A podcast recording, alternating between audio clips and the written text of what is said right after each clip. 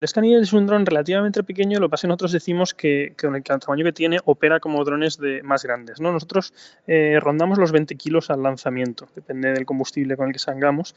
rondamos los 20 kilos y estamos hablando de unos, eh, no llega a 4 metros de envergadura. O sea que es un aparato no muy grande, sin embargo tiene unas prestaciones eh, quizás equiparables al segmento superior de drones de hasta 150 kilos. somos capaces de volar 20 horas.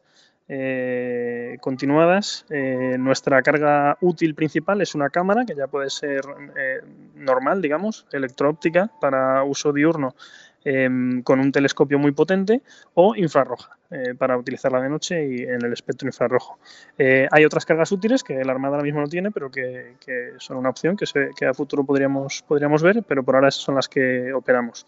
Eh, ya digo, con esas capacidades y una distancia de operación que llega hasta los 100 kilómetros de donde esté la, la estación controladora y sus antenas, pues es un dron que se ve pequeño, eh, pero que la, capacidad que aporta es, es muy potente. ¿Quieres escuchar esta entrevista completa? Descarga ya el último capítulo de Aerovía